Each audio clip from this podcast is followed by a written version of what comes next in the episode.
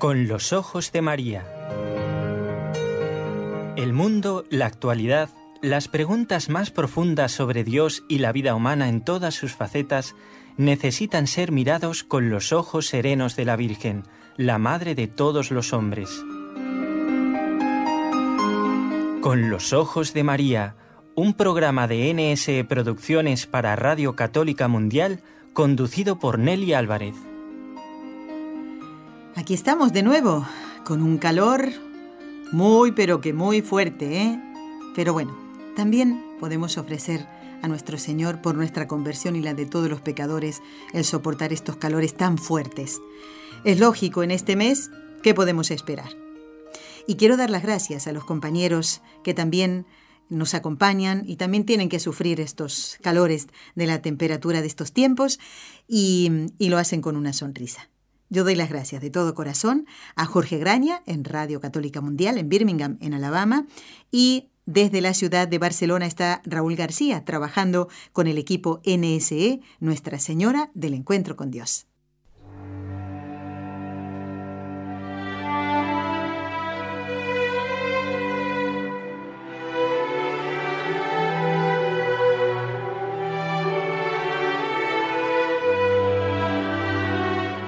Fátima.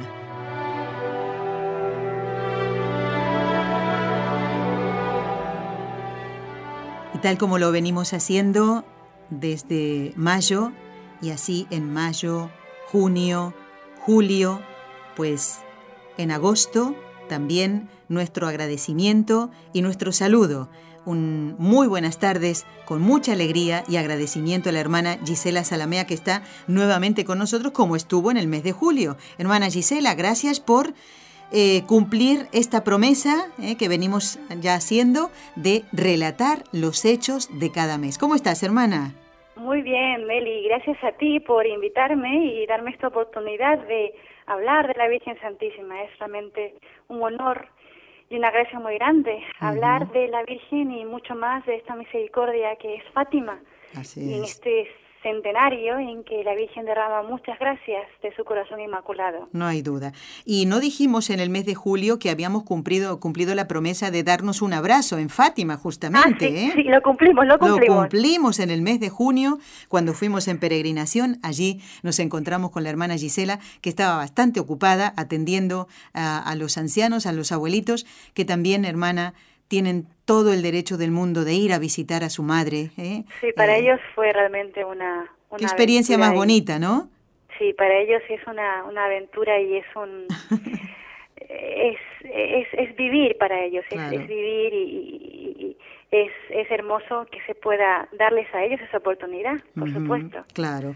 Bueno, y si Dios nos da vida, en el mes de septiembre eh, y en el mes de octubre, la hermana Gisela, si Dios quiere, estará con nosotros también. ¿eh? Y saben ustedes que cuando nos vamos acercando al día 13, eh, si coincide con el día del programa, pues fenomenal. Pero si no coincide, como fue en julio, por ejemplo, nos vamos acercando y la fecha más cercana al 13, eh, pues eh, tenemos este contacto con la hermana Gisela. Estamos haciendo este programa que corresponde al ciclo Fátima y para relatar los hechos de agosto. Pero claro, a ver, hermana, yo sí, como dije en julio, ¿no? Si me preguntaran las fechas de las apariciones de Nuestra Señora en Lourdes, no podría recordarlas, solo sé el 11 de febrero, que es la primera aparición de 1858, y la aparición del 25 de marzo, que es cuando la Virgen le dice quién es.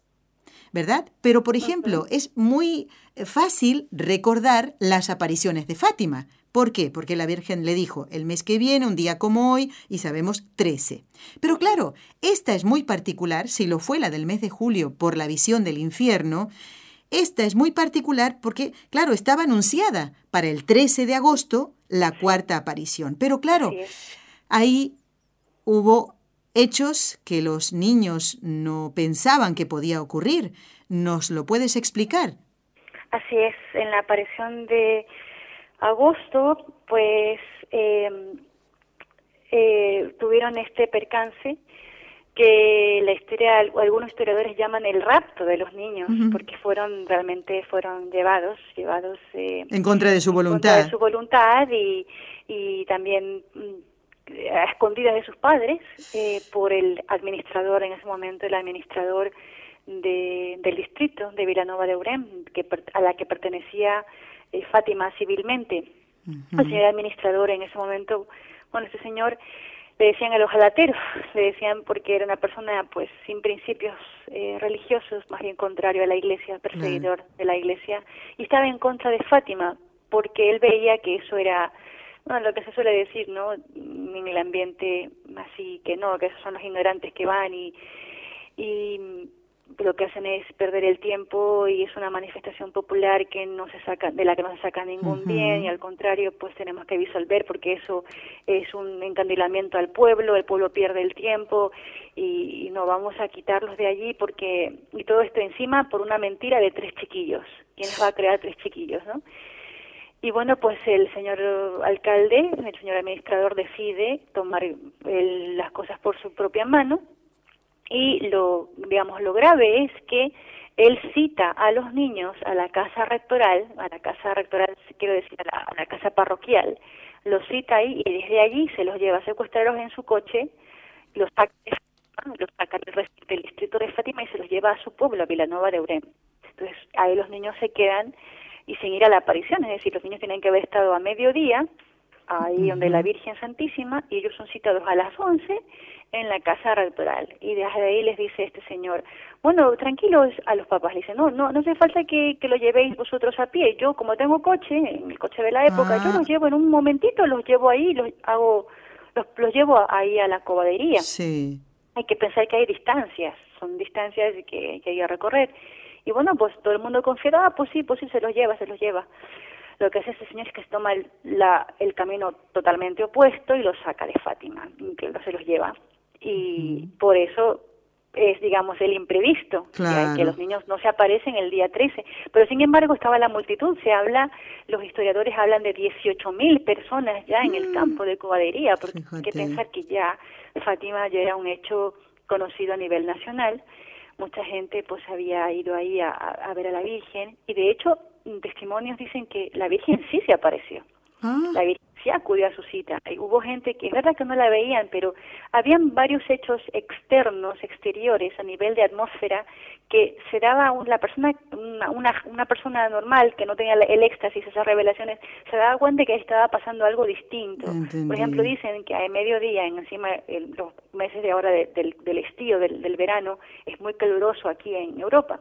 Pues cuando la Virgen se aparecía, desde el mes de, desde desde el principio, desde mayo, se viene diciendo que cuando ella venía, la atmósfera bajaba, o sea, el, el, como que el sol estaba en su cenit, pero no hacía el calor que hacía un calor propio de mediodía. La, la, la, la, la temperatura bajaba un poco. Y luego además ya la gente ya empezó a ver un globo de, un globo de luz que se ah. posaba claramente sobre la carrasca, donde la Virgen se, se aparecía, ¿no? Entonces, claro, la Virgen sí estuvo en la cita, pero los niños no.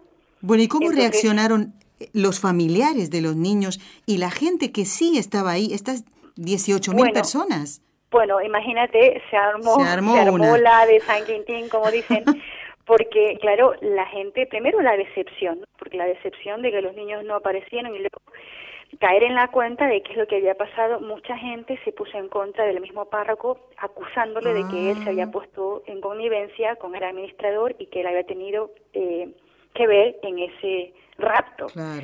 Y bueno, pues los niños los, los niños pues eso habían ido a la casa de ese administrador y, fueron hasta allí eh, a increparle. A intentar sacarlos, ¿no? Pero, o sea, al principio, porque al principio pensaban que habían ido a un, a, una, a un sitio particular, pero los niños al principio estuvieron en la casa del administrador, mm. luego estuvieron en la cárcel. Pero claro, la, la cólera toda, toda hablaba, todo el mundo hablaba de pedirle cuentas a aquel desvergonzado administrador, porque decían que cómo se había atrevido a, a, hacerlo, a tratarlos de esa manera. Y bueno, pues eh, eh, sus padres, sus padres los primeros, pues fueron ellos a ver, pero no, no, no, no los encontraron donde esperaban mm, encontrarlos. Entonces, claro, o sea, ahí hasta que ella, ellos al principio ya eh, tuvieron ellos un poco de, de a ver dónde están los niños. Al final el, el señor administrador decía que él los iba a mantener porque tenía que hacer los unos interrogatorios y por la fuerza él se impuso hasta que dijo yo los devolveré a su casa. Y efectivamente, a las, a las casi 48 horas, porque los niños regresaron a su casa el día 15 de agosto, ah, sobre las 10 de la mañana, llegaron ellos en, otra vez a, Fátima. Y ahí fue en ese, en ese, en ese intervalo de tiempo es lo que se tiene lugar ese episodio que se cuenta de que Jacintilla estaba en la cárcel con los presos, porque claro, él los mandó luego a encerrar con los presos. Y todo ese interrogatorio que sufrieron los niños, de que de que él, si no les contaba el secreto, que los iba a freír en un aceite hirviendo y, las y los niños decían, pues prefiero morirme pero yo no voy a decir ningún secreto, yo no voy a faltar a la Virgen, una, una fortaleza heroica. Y luego, pues eso, estar con los, con los presos, aquel, aquel preso que consolaba a Cintilla porque decía que se iba a morir sin ver a su mamá. Porque era una niña, una niña de siete años, y ella solo pensaba en su mamá. Y claro, y el preso la coge y se pone a bailar con ella en brazos, y los niños cuando se ponen a rezar con los presos allí. Qué momento debe haber sido, ¿no? ¿Verdad, hermana? Qué momento debe haber sido ese, ¿eh? Tiene claro, uno lo, ahora lo ve ahora a, a, 100 años atrás y claro, no dice pues no me no me no me no me toca a mí, pero ciertamente es un uno piensa que es tiene que haber sido muy duro para unos niños tan pequeños. Claro, claro. Y además me da que pensar que, bueno, a veces los niños desgraciadamente dicen mentiras muchas veces porque los padres no les dan buen ejemplo. Pero hermana, si, si eso realmente hubiera sido una mentira, que por supuesto sabemos que no lo fue, y, al, y al amenazarles el administrador, inmediatamente hubieran dicho, no, no, eh, perdón, eh, eh, es, era una broma, no se aparece nadie. Y sin embargo, tú misma estás diciendo, y así fue, ¿no? Que ellos preferían morir antes que decir una cosa contraria a la verdad, que era que veían realmente a la señora, ¿no? leyendo el libro de, de Bartas, que tú bien conoces, hermana, la Virgen de Fátima, que hemos recomendado tantas veces y además que es uno de los más completos, sin duda, con todos los hechos. Eh, no sé si recuerdas que el padre Bartas intentó entrevistar al ojalatero, eh, y, no, no le concedió nunca, eh, una entrevista. No pudo hablar con él, le dijo que no, no y no, que él no quería hablar sobre lo que había pasado en Fátima. ¿no? Dios tenga misericordia haya tenido misericordia de este Por las oraciones ¿eh? de los niños santos, seguro. Seguro, seguro, Bueno, pues estamos compartiendo este programa como lo venimos haciendo cada mes, relatando los hechos, y en este caso los hechos de agosto, y estamos haciéndolo en compañía de la hermana Gisela Salamea. Vamos a ver, la aparición del 13 de agosto, ya anunciada, no se dio, la cuarta aparición, pero entonces, ¿cuándo y cómo tuvo lugar es justamente esa aparición que no ocurrió el día 13. Los niños, dijiste, volvieron el día 15. ¿Es que la Virgen se les apareció el mismo día? Mm, no, la, la, Virgen se apareció el día 19 de agosto y no precisamente en la Coda Iría, sino en otro sitio. Eh, porque hay que saber, la Coda de Iría es, era un terreno que pertenecía a los padres de Lucía, en otro terreno, estamos hablando casi Caminando son casi 20, bueno, no es mucho más, casi 45 minutos entre la aldea de Aljustriel y la Cova de Iría, caminando a paso más o menos, ¿no? y sobre todo en esa época, esos terrenos todos sin cultivar. Eh, bueno, si vamos un pues poquito rápido, si vamos un poquito rápido, a lo mejor llegamos antes de los 45, hermana, ¿eh? bueno, hoy en día está todo asfaltado, un poquito más cuidado, ahora sí, ¿no? Pero ah, en aquella época no. Entonces, el, ellos estaban en otro sitio que se llamaba Los Baliños y ahí ellos estaban guardando las ovejas, pero la particularidad de que esta vez estaban solamente Lucía y Francisco, con un hermano de, de Francisco que era Juan. Hmm. Pero claro, cuando Lucía siente un, eh, un día que, que, no, que no esperaba, porque claro, ya el 13 se había pasado, el 15 ya había vuelto a su casa y ella no esperaba, ya ella pensó que pues la Virgen ya pues tendré que aguantarme hasta el 13 de septiembre, pues la, o la Virgen el día 19 no falte, la Virgen nos va a buscar a Baliños. Qué cosa. La Virgen se aparece allí y, la, y Lucía dice que le, le cuenta que cuando siente que va, ya Lucía siente que la presencia, que viene lo, lo sobrenatural, porque eso se siente primero en el alma. Ya el Señor va a venir, hay una, una cosa especial, pues ella ya le dice a Juan, vete a buscar a Jacinta, y el otro no quería, no, yo me quedo, viene la Virgen, yo me quedo, no, que yo te doy 20 céntimos y tú vete a buscarla. y él pues, se va corriendo, a buscar a la Jacintita y la trae. Y ya cuando está Jacinta, ahí tiene la, lugar la aparición del 19 de agosto en los Baliños, que incluso hoy en día cuando visita uno Fátima, está allí un monumento que recuerda esa aparición especial, porque es la única en ese sitio. Claro, claro. Distinto día y distinto lugar de todas las demás, ¿verdad? Pero todo eso dentro de lo que se llama Fátima, porque Fátima es todo eso junto, pero luego decimos Cova de Iría, pues es un sitio, Aljustrela, de a los pastorcitos, Baliños, pero todo eso está encerrado en un mismo distrito que se llama Fátima. Muy bien, muy bien. Bueno, y entonces esa aparición del 19 en eh, los baliños, que sería como variecitos o algo así, ¿no? O como Podríamos decir que sí, porque, bueno, aquellos, bueno, los que han los que han tenido la gracia de estar allí, pues eso es todo rocas, eso es este, eh, piedras y más piedras y, y, y, monte por aquí y monte por allá y bajadas y subidas y eso es un camino de cabras como dicen. Claro claro. Y claro solamente unos niños pequeños como ellos con las ovejas podían andar por allí. Bueno hermana y cuál es la, la petición o la consulta que le hace Lucía a la Virgen y cuál es la respuesta de Nuestra Señora a esa consulta o esa petición que le hace ella fíjate, es una consulta muy práctica. Se me pone a pensar, Lucía era una niña que tenía así, gozó de esa, de esa comunicación mística con el cielo tan directa y con la Virgen Santísima, pero también era una mujer muy práctica. Mira, hay dinero, ¿qué hacemos con el dinero? Porque la gente iba y llevaba pues una ofrenda o hacía pues una limosna y lo dejaba allí a los pies de la carrasca. Entonces hay que saber que la gente era muy honrada y sabía que eso era dinero sagrado, nadie se robaba nada. Pero había una señora que se llamaba María Carreira, María la Capeliña, luego fue conocida con ese nombre en Fátima, que fue una de las, fue uno de los que con el tiempo se convirtió en uno de los pilares por el cual se vino a dar la fundación del santuario, la construcción propiamente del santuario. Pues esta señora María desde la primera vez que escuchó de las apariciones de Fátima, que lo escuchó por su esposo, que su esposo lo había escuchado a la vez, a, la vez del papá de Lucía, pues María de la Capeliña, ella creyó desde el primer momento y allá, a la segunda aparición, ya estaba ella allí con sus hijos. Y esta señora, pues, se cuidaba, como una sacristana, digamos, como una sacristana, se cuidaba de que estuviera todo limpio, ella levantó un altarcito, eh, un, altar rústico, puso dos postes de madera con un paño, con un poste transversal y una cruz, dos lámparas que ardieran siempre, porque ahí se ponía la Virgen. Esa mujer se preocupó de que estuviera eso adesentadito. Y cuando veía las limosnas que estaban ahí que caían, bueno, pues las recogió ella. Y ese dinero fue, lo fue ella recogiendo constantemente hasta que ya cuando fue el momento oportuno, eso ella, ella lo entregó todo al obispo y con ese dinero se empezó a construir la iglesia de Fátima esa mujer fue una mujer providencial. Sí. Y entonces, claro, con ese dinero, pues al principio pues se recogía. ¿Y qué hacemos? Porque ese, ese dinero, Lucía decía, ese dinero no me lo va a llevar yo, no se lo van a llevar mis primos. ¿Qué hacemos con este dinero? Entonces ella le pregunta a la Virgen, ¿qué quiere usted que se haga con el dinero que la gente deja en la cobadería? La Virgen dice, mira, que hagan dos andas. Dos andas es esas cosas que uno pone como unas cosas de, de madera, como una mesa que la gente lleva a hombros y pone ahí una imagen. Ah, Eso es un anda. la verdad es que no sé cómo se conoce en América. ¿Qué nombre tendrá? Sí, yo creo que sí. Yo creo que sí, hermana, que se entiende. Las andas. Sí. Entonces, dice ella, la Virgen le dice, una la llevas tú con Jacinta y dos niñas más vestidas de blanco. Y otra que la lleve Francisco y tres niños más. El dinero de las andas es para la fiesta de Nuestra Señora del Rosario.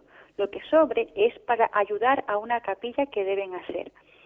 Es decir, que ese dinero la Virgen quería que se hicieran las andas y en Portugal normalmente lo que se hacían con las andas es que se presentaban ofrendas, ah. ofrendas por ejemplo del, del fruto del trabajo, de las primeras cosas que, que de las primeras cosechas. Entonces esas andas pues se llevan en procesión y se llevan a la iglesia y se hace una bendición sobre eso. Entonces la Virgen dice, quiero que se compre eso, que al fin eso, eso se entrega a los pobres, quiero que se haga, que se haga esas andas que se haga el, como, el, como es la costumbre en Portugal, de esas andas que se hacen siempre, y luego es lo que sobra es para la construcción de la capilla. Ya la Virgen está hablando de que va a pedir una capilla. Fíjate.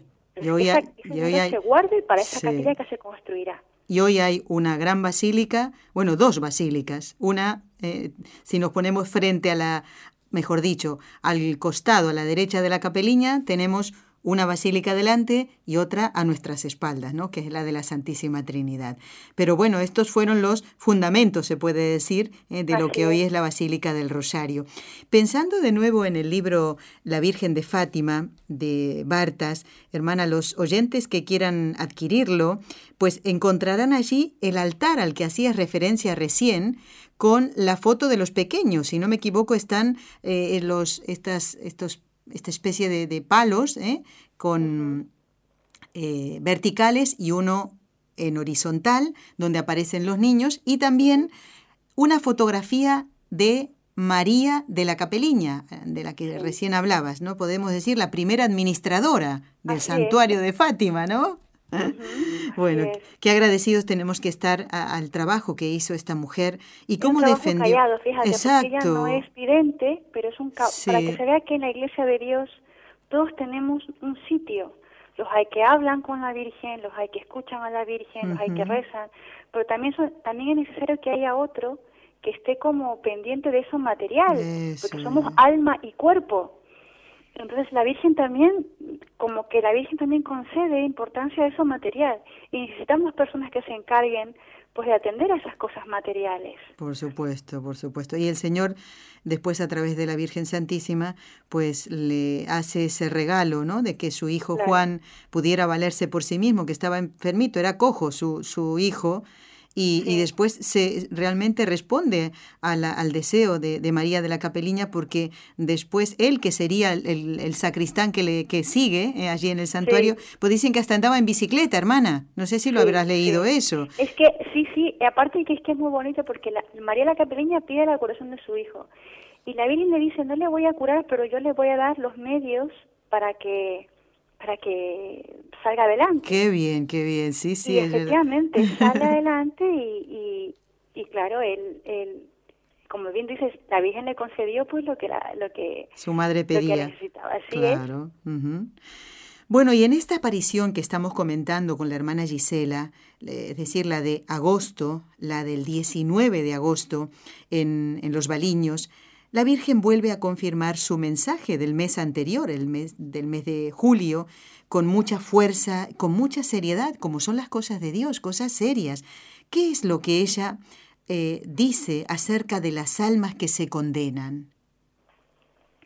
Pues mira, esto sí que es una cosa muy muy fuerte porque ella dice que hay almas que se condenan porque no hay quien rece ni haga sacrificios por ellas. De, hecho, fíjate, todo esto que hemos dicho antes, ¿no? De que la Virgen pide que se hagan las andas y tal, pues al final es como todo eso secundario, porque la Virgen insiste, ella dice, rezad, rezad mucho y haced sacrificios por los pecadores, pues muchas almas van al infierno porque no hay nadie que se sacrifique ni ruegue por ellas. Y esto me recuerda, Nelly, una frase que a mí siempre me ha impactado mucho de su santidad, el, bueno, ya el venerable Papa Pío XII en su encíclica Mystici Corporis, el cuerpo místico. Él tiene esta frase que a mí siempre me ha hecho pensar mucho. Misterio tremendo y nunca suficientemente meditado. Que la salvación de muchos dependa de las oraciones y mortificaciones voluntarias emprendidas por los miembros del cuerpo místico de Jesucristo y de la cooperación de los pastores y de los fieles. Es decir, Aquí la Virgen como madre, como decíamos en el, en el mes de julio, el mes pasado, ella es una madre que quiere que todos sus hijos y por tanto nosotros hermanos unos entre otros recemos nosotros y, y que busquemos nuestro bien, nuestra salvación eterna. Luego, ella como madre te viene a dar el mensaje, esto es, hijo mío, lo que debes hacer, lo que si tú quieres, te va a dar la salvación eterna. Pero a la vez nos está exhortando unos a otros a que recemos para que las almas nos abramos de esa gracia, pero como decíamos en, aquel programa, es verdad, hay gente que estamos estamos muy mucho más duros o que hay gente verdaderamente endurecida, claro. en el pecado, no quiero ver, o sea, no salgo porque no quiero, no porque no veo, sino porque no quiero. Entonces, esa gracia de la voluntad, que ciertamente para Dios, Dios puede mover las voluntades, pero se necesita mucha oración por parte de una persona que pida por esa persona para que Dios mueva y esa persona realmente dé ese sí final, ese sí que se abra esa gracia. Entonces, claro, pero ese, ese tipo de, de gracias tan grandes que mueven esa voluntad necesitan de mucho sacrificio y mucha oración como cuando por ejemplo el Señor decía en el Evangelio, ¿no? que le dicen los apóstoles, nosotros no pudimos con este endemoniado, ¿por qué no pudimos nosotros sacar demonios? Hemos sacado tantos demonios, ¿por qué no, no, hemos podido con este? El Señor dice, porque esta clase de demonios se necesita mucha oración y sacrificio. Luego me está el Señor diciendo que para sacar el demonio de muchas almas, pues se necesita oración y sacrificio de unos por otros. En definitiva, una persona que está en pecado es una persona que rompe con Dios, que yo tengo el demonio dentro. Así como una persona que, que está en gracia de Dios, Dios, la Santísima Trinidad, habita en el alma del justo, tengo al cielo dentro. Una persona que peca, me hago enemigo de Dios, yo hago de mi alma, pues eso, morada de, de todos los vicios, de todos los pecados, de todas las inclinaciones. Y hay gente que dice, pues yo así estoy, me estoy muy bien y me gusta como estoy, pero no se da cuenta de que se está jugando una eternidad, que no es esta vida solamente lo que tienes, y que tienes una eternidad, pero claro, ¿cómo ves? ¿Cómo haces, como dice ¿no? el, el refrán, no es peor ciego que el que no quiere ver? Entonces, cuando a veces la luz es tan grande, la luz, tienes una luz tan grande delante de ti, que en vez de verla, te ciega esa luz para que no te ciegue, para que tus ojos sean capaces de recibir esa luz, es que pedimos oración y sacrificio. Y la Virgen pide, hagamos oración y sacrificio por los pecadores, porque muchas almas se van al infierno porque no hay quien rece ni se sacrifique por ellas. Y de ahí se entiende la obsesión, digamos, la santa obsesión de una jacintilla, que esa niña con siete, ocho añitos pues todo lo que hacía era por los pecadores, por la salvación de los pecadores. Claro, esa niña tenía muy presente lo que había visto en el infierno y ella no le generó eso a ella un trauma psíquico y que hay que no, esa niña dijo, pues ahora yo los voy a sacar de ahí, yo no voy a, yo voy a impedir que la gente vaya allí. De hecho, la niña llegaba a decir a Lucía, ¿por qué no le dices a la Virgen que muestre a, a toda esa gente el infierno? Seguro que si lo ven no pecaría. Claro. Que esa niña, en su simplicidad, creía que eso era posible. Pero lo que quiero decir es que eh, eh, es siempre esperanza. La Virgen, fíjate, no me canso de decir, Fátima es un mensaje de esperanza y de vida, de vida para todos nosotros en esta época actual en que estamos tan necesitados como entonces de esas palabras de salvación. Es decir, hagamos oración unos por otros, sacrifiquémonos unos por otros, por mi bien y por, los, de los, por el bien de los que yo quiero. Obviamente. Y por tantas almas que no tienen a nadie que rece por ellas. No hay duda. Y además, desgraciadamente, hermana, hoy hasta nos enorgullecemos del pecado. Así es. es como si un ladrón dijera, yo estoy orgulloso de ser, de ser ladrón, es decir, estoy orgulloso de hacer algo malo. O como si un asesino dijera, yo me enorgullezco de haber asesinado a tantas personas. Es decir, hoy es tal la soberbia que tiene el hombre eh, que hasta se enorgullece de su propio pecado. O sea, hmm. me siento orgulloso de ser así. Y esto es muy triste y no mm, y esto para nosotros es una mayor responsabilidad. Estoy hablando de pecados grandes, ¿no? Como el, el asesinato, el matar, el robar.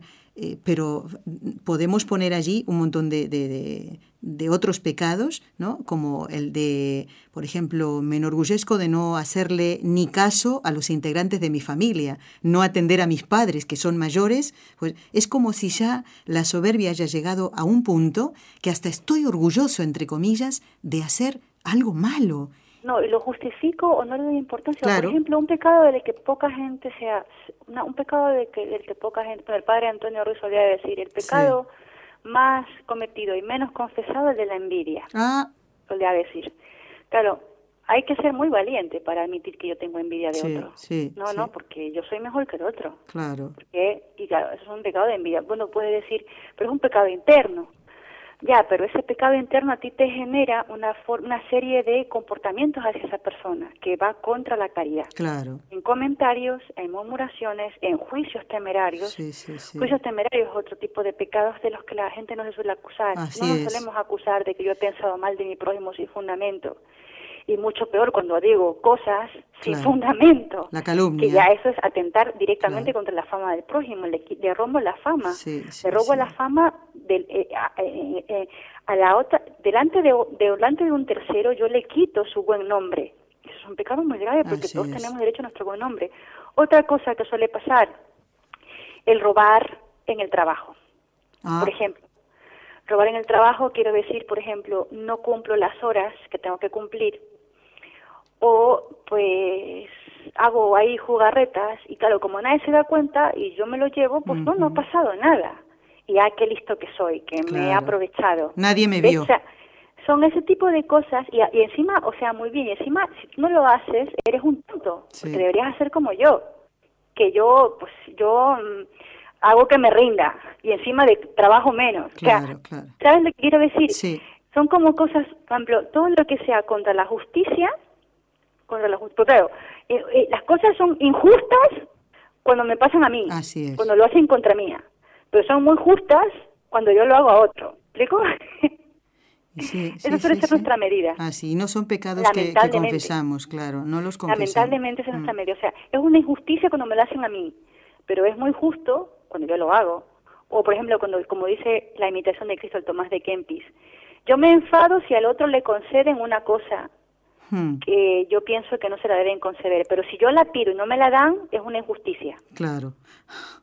O sea, ¿ves lo que digo? O sea, es esa que tenemos esa doble medida una medida chica para el prójimo y una muy grande para mí. Es, es para hacer un examen de conciencia, hermana.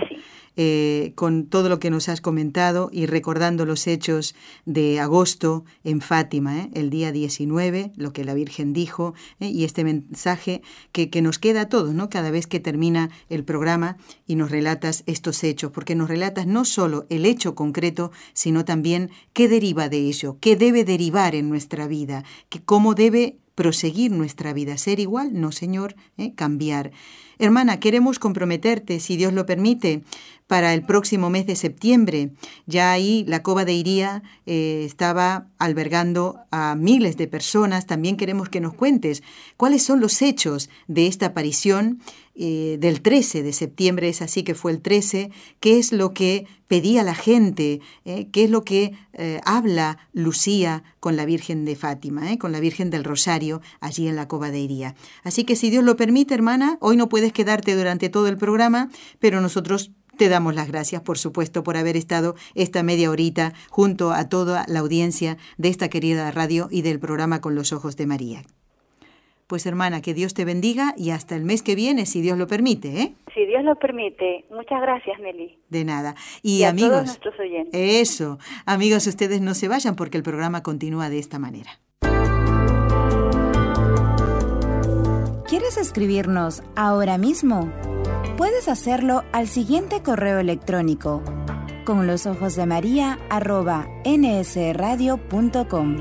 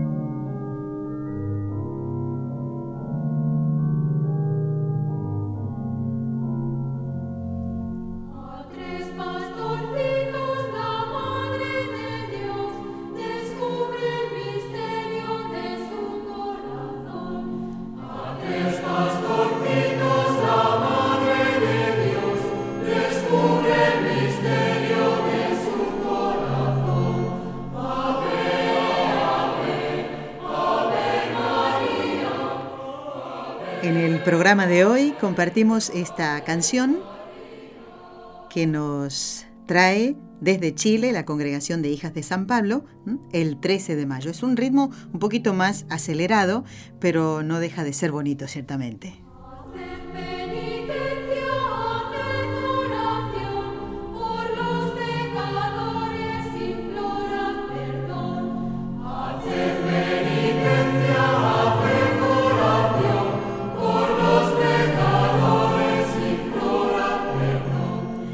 Vamos a dar lectura a algunos correos que me quedan pendientes.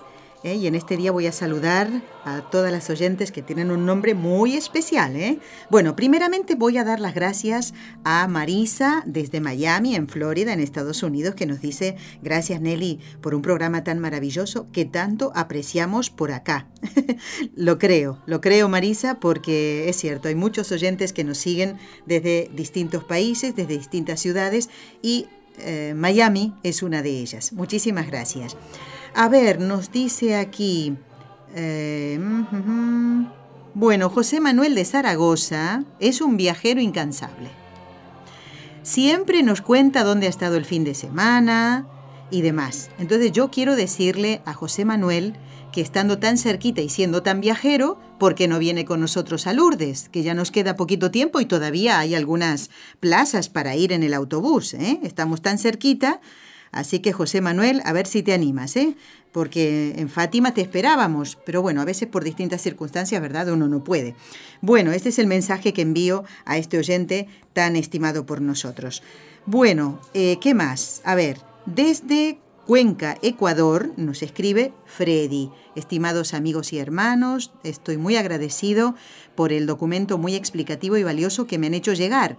Me va a servir de mucho en mi vida espiritual, para no desanimarme y poner mis esfuerzos y toda mi fe en la misericordia de Dios. Siempre, siempre hay que hacerlo, Freddy. ¿eh?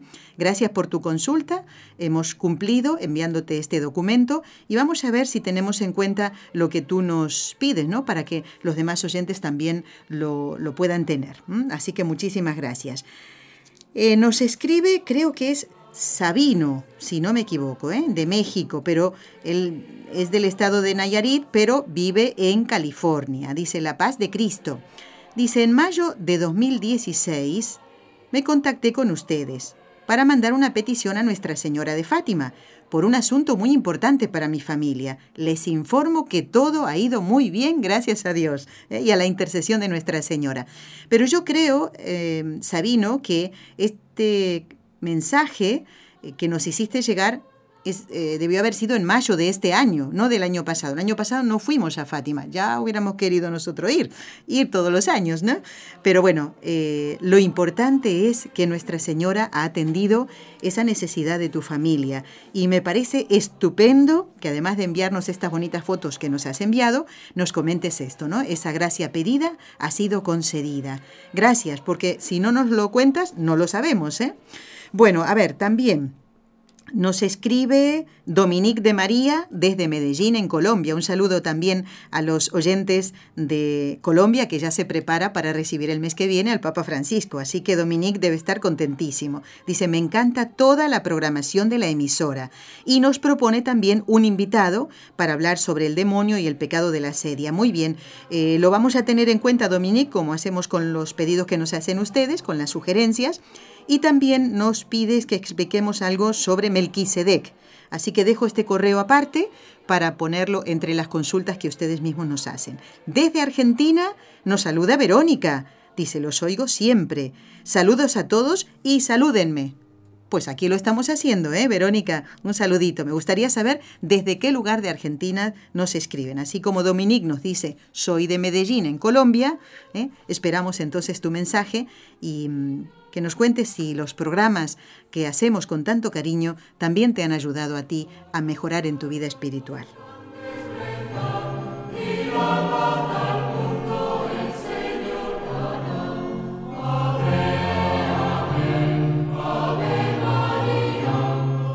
Bueno, y ahora, como vamos a rezar en un ratito las tres Ave Marías, quiero aprovechar para comentarles, como hoy es día 11 de agosto, y estamos muy cerquita del día 13, que es el domingo, quiero recordarles que el Papa Francisco ha concedido la indulgencia plenaria durante todo este año jubilar por las apariciones de la Virgen en Fátima por los 100 años. Y para obtener las indulgencias plenarias debemos cumplir con las condiciones habituales. ¿Y cuáles son? Esto lo tenemos que tener claro. Y si no, ¿eh? que sea este un repaso, porque nos estamos perdiendo un tesoro muy importante. Las condiciones habituales para ganar una indulgencia plenaria, recuerden, es confesarse, comulgar y rezar por las intenciones del Papa. Y siendo estas muy especiales por el centenario, ¿eh? son para el día 13. ¿De acuerdo?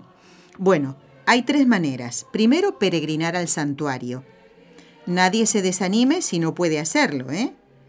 Bueno, eh, ¿de qué se trata? De que vayamos en peregrinación al santuario de Fátima en Portugal y allí participamos de alguna celebración o una oración dedicada a la Virgen. Y recuerden que rezar por las intenciones del Papa es eh, rezar un Padre Nuestro, el Credo y un Ave María o la Salve. ¿De acuerdo?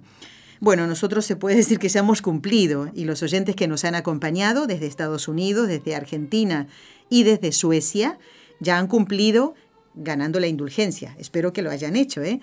Bueno, pero por eso digo, nadie se desanime, porque hay otra manera. La segunda forma es para los fieles piadosos que visitan con devoción un lugar donde haya una imagen de Nuestra Señora de Fátima expuesta a la veneración pública y como digo, en cualquier templo, oratorio, eh, o la catedral, la iglesia, la parroquia de nuestro barrio, el 13 de cada mes, es decir, el domingo. A lo mejor viven en Estados Unidos, en Perú o en Colombia y no pueden venir al santuario este año, y mucho menos a lo mejor un día 13.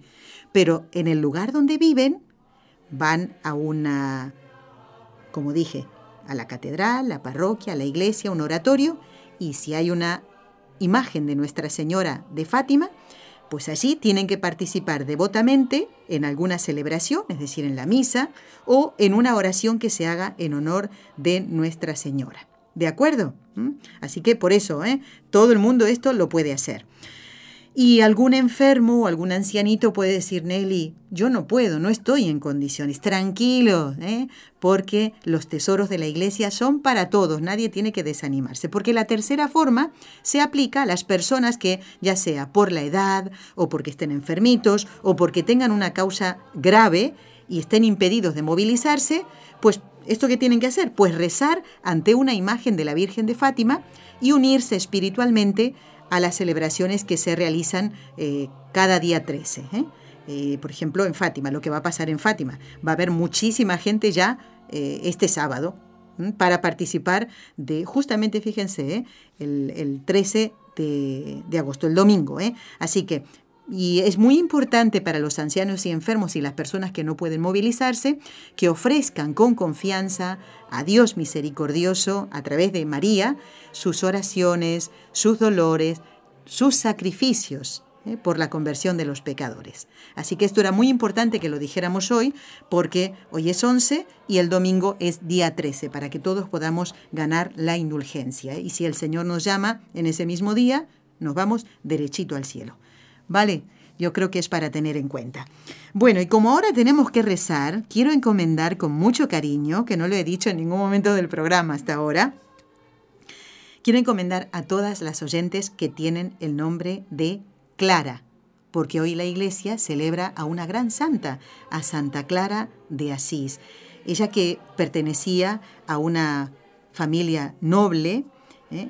siendo muy jovencita, teniendo más o menos 18 años, deja todo ese futuro tan halagüeño, siendo de una familia noble y rica, deja todo eso para, eh, a través de, la vida religiosa, amar a Dios, la palabra de Dios ¿eh?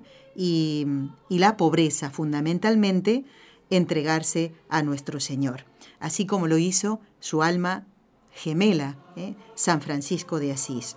Y justamente en lo que eh, está hoy en, la iglesia de Santa María de los Ángeles, allí en Asís, está la pequeña iglesia, ahí dentro está, ¿eh? de la Porciúncula. Si lo buscan en internet lo pueden encontrar.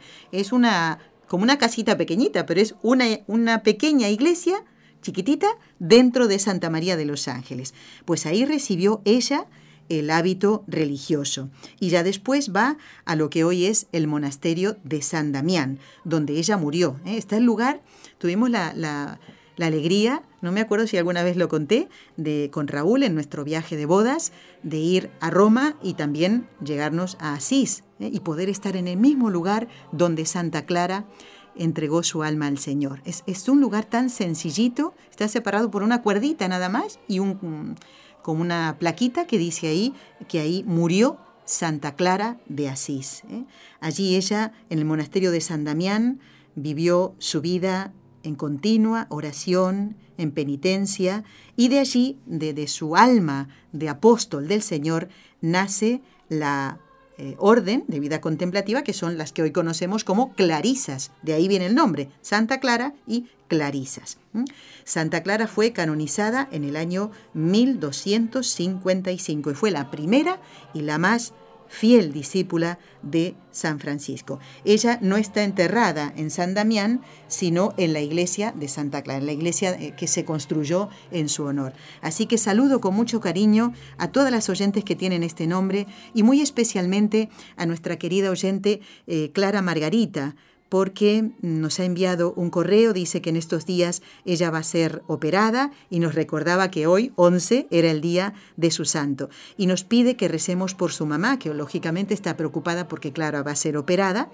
Y entonces... Eh, pues nos pedía oraciones. Clara Margarita, te mandamos un abrazo muy fuerte y rezamos por ti y todas las oyentes que tienen este nombre. Así que le vamos a pedir a Raúl que despacito vayamos bajando esta música que tenemos para ir colocando ya la canción que nos acompaña, bueno, la melodía, podemos decir, en... Eh, a los 45 minutos de empezar el programa siempre. Rezamos las tres Ave Marías por las intenciones de todos ustedes, por quienes se llaman Clara, y le pedimos a Nuestra Señora eh, que ella, como madre, eh, por el poder que le concedió el Padre, la sabiduría que le concedió el Hijo y el amor que le concedió el Espíritu Santo, libre a todos los sacerdotes de caer en pecado.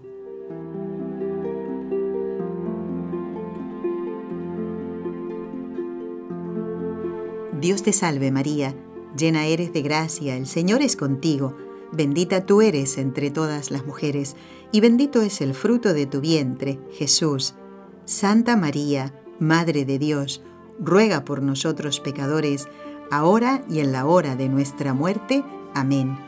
Dios te salve María, llena eres de gracia, el Señor es contigo, bendita tú eres entre todas las mujeres, y bendito es el fruto de tu vientre, Jesús.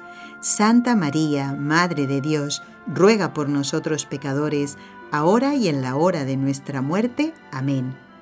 Dios te salve María, llena eres de gracia, el Señor es contigo, bendita tú eres entre todas las mujeres, y bendito es el fruto de tu vientre, Jesús. Santa María, Madre de Dios, ruega por nosotros pecadores, ahora y en la hora de nuestra muerte. Amén. Dios Padre Todopoderoso, por intercesión del Inmaculado Corazón de María, te pedimos la santidad de los sacerdotes del mundo entero.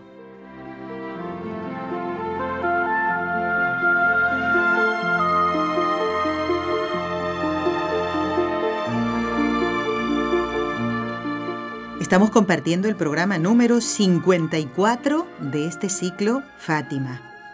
Qué bonito, ¿eh? Más de 50 programas hablando de este mensaje tan actual ¿eh? que el hombre de hoy necesita oír. Conviértete para ir al cielo. Reza por los pecadores para que no vayan al infierno. Es una gran responsabilidad. Sigo leyendo algunos mensajes porque se me han acumulado unos cuantos. ¿eh? Nos dice mm, Norma, que es de Las Vegas.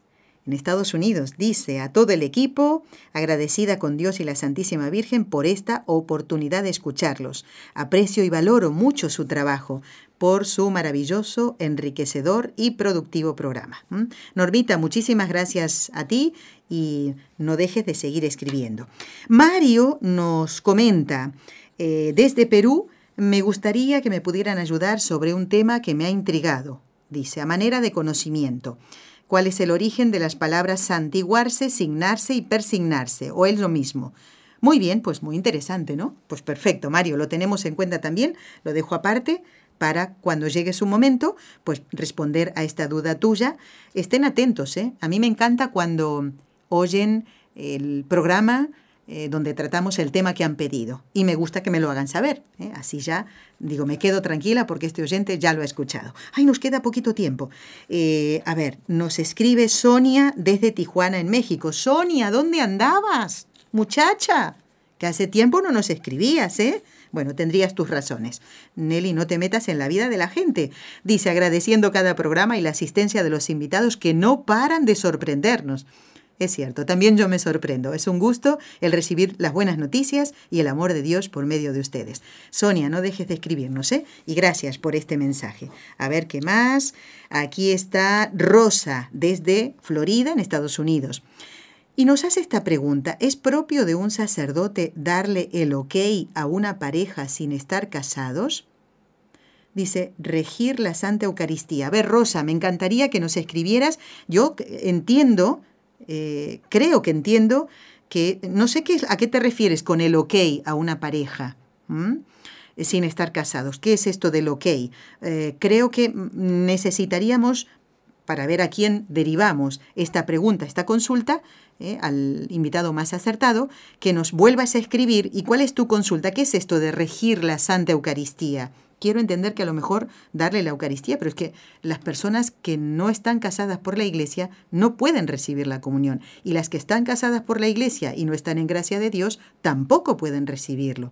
A ver si es lo que estoy entendiendo. ¿eh? Envíanos un mensaje para saber si es lo correcto. Liz nos dice, saludos Nelly, escuchando su programa. Muy bien, Liz, me, alegro muchísimo. A ver, aquí nos escribe eh, Yolanda.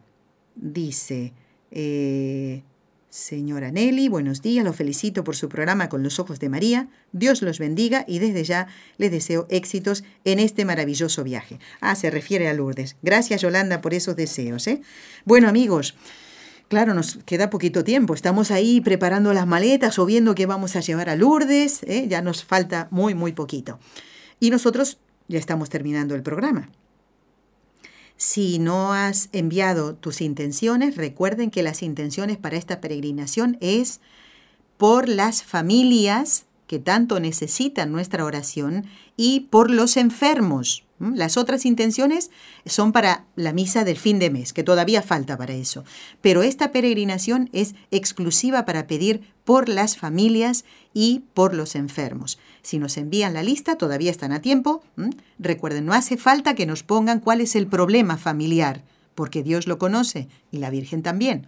No hace falta que nos pongan eh, o nos apunten cuál es la enfermedad que tiene la persona por la que piden. ¿eh? No hace falta eso. Así que tranquilos, con el nombre y el apellido o el nombre de pila solo, suficiente. ¿De acuerdo? Y vamos a ver si esta vez también ¿eh? hacemos un pequeño vídeo, vamos a intentarlo, para que ustedes vean, vamos a hacer lo posible, Raúl, por supuesto, ¿no? O por lo menos una foto, en el momento en que estamos eh, poniendo en el... Es como una especie de buzón, ahí no hay persona que lo reciba y está muy cerquita, muy cerquita, muy cerquita, porque es en la eh, cueva de Masabiel, donde se apareció la Virgen, pues en esta misma cuevita, pues está este, eh, esta especie de mm, una caja de, como de cristal o un material transparente eh, para que podamos poner allí las intenciones. ¡Uy! Llega al final del programa. Gracias a todos por habernos acompañado. Hasta el lunes, si Dios quiere. Ya no faltará la misa del domingo, ¿eh? Has escuchado un programa de NSE Producciones para Radio Católica Mundial.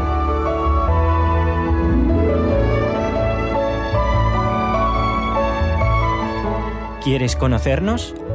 Escríbenos al correo electrónico con los ojos de María arroba nsradio.com. Envíanos tus sugerencias o comentarios con los ojos de María arroba nsradio.com.